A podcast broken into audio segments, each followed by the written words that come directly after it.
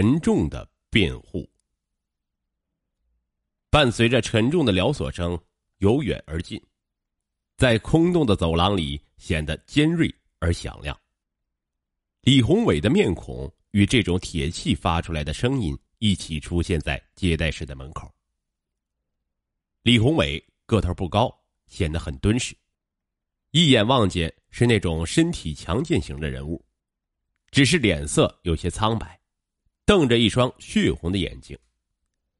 未等坐下来，他便用那双只有死囚和重刑犯人才使用的镣铐锁起来的手伸向对方，急切的问道：“律师，我还有活的希望吗？”望着这张不失年轻的面孔，律师赵勇的心情一下子沉重起来。他心里清楚，他所面对的是继轰动全国的段氏三兄弟大案之后。又一起引起国人震惊的带有黑社会性质的大案。三十余家报刊对此相继做了报道，称这是在建国以来辽西地区罕见的黑势力集团，是以三立一伟，即佟向立、武春立、李宏伟、梁鹤祥为首犯的几十人参加作案，结伙立棍，称霸一方的犯罪团伙，还配有先进的通讯设备。运输工具，还有枪械和防弹衣、警车牌、警灯等作案工具。如今坐在赵勇面前这个只有二十八岁的年轻人，就是三立一伟中被新闻宣传定性为第三号人物的李宏伟。这个李宏伟在其工作的货运公司，对刚上班的人不认识李宏伟的，也要挨他的耳光。昔日的魔鬼，如今已失去那种嚣张的气焰。正用悲索胆怯的目光期待着律师的回答。我作为你的辩护律师，只能依法为你辩护，达到法庭合理量刑的目的。我不能允诺什么。作为你的辩护律师，我和另一位律师同为你辩护，现已经对你的案卷进行了认真的研究，还要大量的取证，在法律允许的范畴为你辩护，用事实来尽量减轻对你的惩罚。这样的话，对于一个辩护律师。绝对是具有严谨的、不存漏洞的回答。这样一个大案，还是赵勇当律师以来接手的最大的案子。作为中专学校讲师的赵勇，在恢复律师考核制度以后，报考了法律专业的大学学习。毕业后调入东北某市中心律师事务所担任副主任。要知道，他的年龄也只有三十几岁，接这么大的案子，无论是资历还是年龄。亦或是经验上，对他都是一种考验。只要明白这个大案利害关系的人，都不愿意接手这个案子。据传闻，这几个首犯已经内定死刑了，对李宏伟这个人物起死回生的希望几近渺茫，谁也不肯轻易担任这几个首犯的辩护人。这是对赵勇的一种挑战。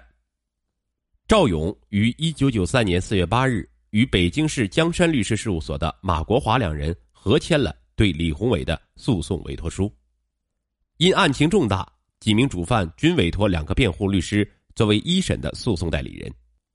随后，所有的辩护律师赴易县对这个团伙大案集体阅卷，涉及到这个团伙案的预审和现场勘查卷宗就有六十多本。赵勇一行人在易县整天阅卷就半个月，对李宏伟初步的印象是。李宏伟确实是个地道的混世魔王，从未成年时就开始便存有案底，罗列出的罪名是举不胜举。律师在六月底收到东北某市人民检察院的起诉书副本，起诉书认定李宏伟在与其他被告人交叉或单独犯罪中有流氓犯罪三十七起，轻伤四人，轻微伤四人，奸淫妇女一人，强奸一人。并有绑架儿童、勒索钱财，还为了逃避罪责贿赂公安局干部两千元等罪行。李宏伟已构成了流氓罪、强奸罪、抢劫罪、行贿罪，向法院提起公诉。从案件的定性来看，作为这么大的团伙，历时十余年的结伙作案，作为团伙主犯是无法逃脱法律的严厉制裁的。李宏伟的绝望是有根据的。七月的天气阴雨连绵，阴晦的空气也对律师赵勇产生一种无形的压力。他面对的不是一个简单的案子。过去他担任过许多案件的辩护人，在东北某市的律师界也是个名声斐然的人物。能够作为李宏伟辩护人，也是得益于赵勇胜诉案的人介绍，慕名而来的。然而，李宏伟的案子非同小可，不同于其他的诉讼代理，他关系到一个人的生命。虽然李宏伟是个魔鬼，十恶不赦，他从心里厌恶李宏伟这个罪犯。倘若在过去，他也会走到法院的公告栏，对那些判以死刑的罪犯拍手称快。还会说上死有余辜的解气话，然而现在的立场却不同，他要站在罪犯的一方，替罪犯辩护，而且还是个人人都深恶痛绝的罪犯，他的心情难免会经受一场心灵的折磨。但他清楚的知道自己是律师，必须要在法律允许的范围内为被告辩护。律师行业是近几年才突飞猛进的发展起来的。人们也是在近几年的强调法治观念中，才对律师的工作有所认识，而且还需要有个逐渐认识的过程。律师很难当，新闻舆论已先于案件处理之前公之于众，并有许多与事实不符的说法，以文代法。有些案件的侦破过程也早已作为经验受到表彰，领导的批示权威性的为某个案件定性，无形中形成了盖棺定论。对于这么个大案，违背案件审理的保密工作的一些做法，实在令赵勇的心情无法平静下来。他知道这会引起一系列错综复杂的社会问题，这对辩护人赵勇来说更是难上加难。赵勇回到家里，看到一部电视专题片，介绍本溪平安里公安分局的经验。那个公安分局局长说是要综合治理搞好了，分兵把守，各司其责。就不需要打什么战役，搞阶段性的清理整顿。这些话引起了赵勇深深的思考。李宏伟从十七八岁便养成了打架斗殴的恶习，如果从青少年犯罪的问题抓起，问题就不会积少成多，自绝死路。他就带着这种思索和顾虑开始辩护工作的。从七月十日第一次见到李宏伟开始。赵勇与马国华两人开始紧张的调查取证，他们先后五次会见李宏伟，通过近四十人、历时三个月的大量取证，得出了深刻的结论：李宏伟是个魔鬼，这个一点也不假。但是他是个什么样的魔鬼？是大还是小，还是中间的那种？赵勇最后坚信，对起诉书上的四个罪行中的强奸罪和抢劫罪不能成立。部分的流氓犯罪指控的事实也不成立，最关键的是证明了他不是这个团伙的主犯。起诉书中大多数罪行都是在李宏伟的单位中发生犯罪行为。据称，在有二百八十四名职工的货运公司，其中被李宏伟打骂过的就占有百分之七十以上。先后有七任经理是看不惯也受不了李宏伟的欺压行为而忍气吞声，要求调走的。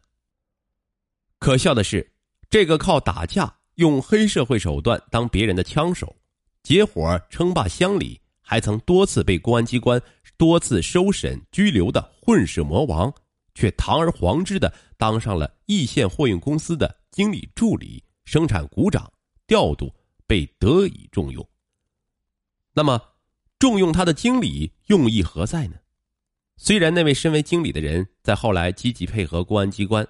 对李宏伟这个社会的垃圾、扰乱单位正常秩序的魔王的举报，但当时他的目的是否也是由此着想的呢？赵勇不由得想到了电视台正在上演的《京都记事》中的柯宝年这个人物形象，也为经理助理一职。他在辞去职务时对他的老板的一番话意味深长。柯宝年说：“我除了跑腿打架，我什么也不会啊。”这句话说明了经理启用柯宝年的实际用途，就是为了要让他充当打手。货运公司是从过去的推小脚车而发展起来的，人员比较复杂。为了整顿二运的秩序，把二运过去的混乱局面扭转过来，把生产抓上去，某某经理启用了李宏伟。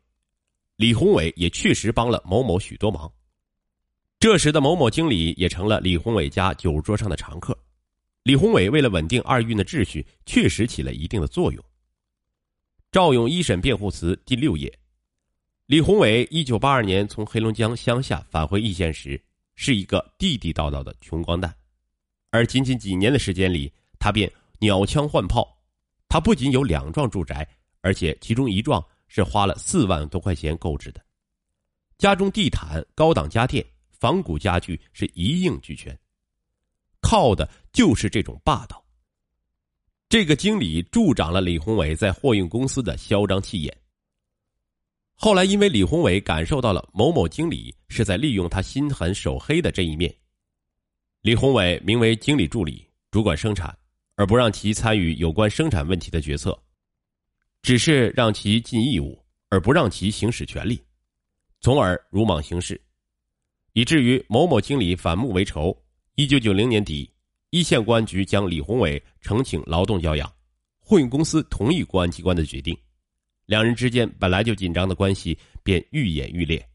为这，李宏伟殴打了某某经理，造成轻微伤害。某某经理自食了引狼入室的苦果。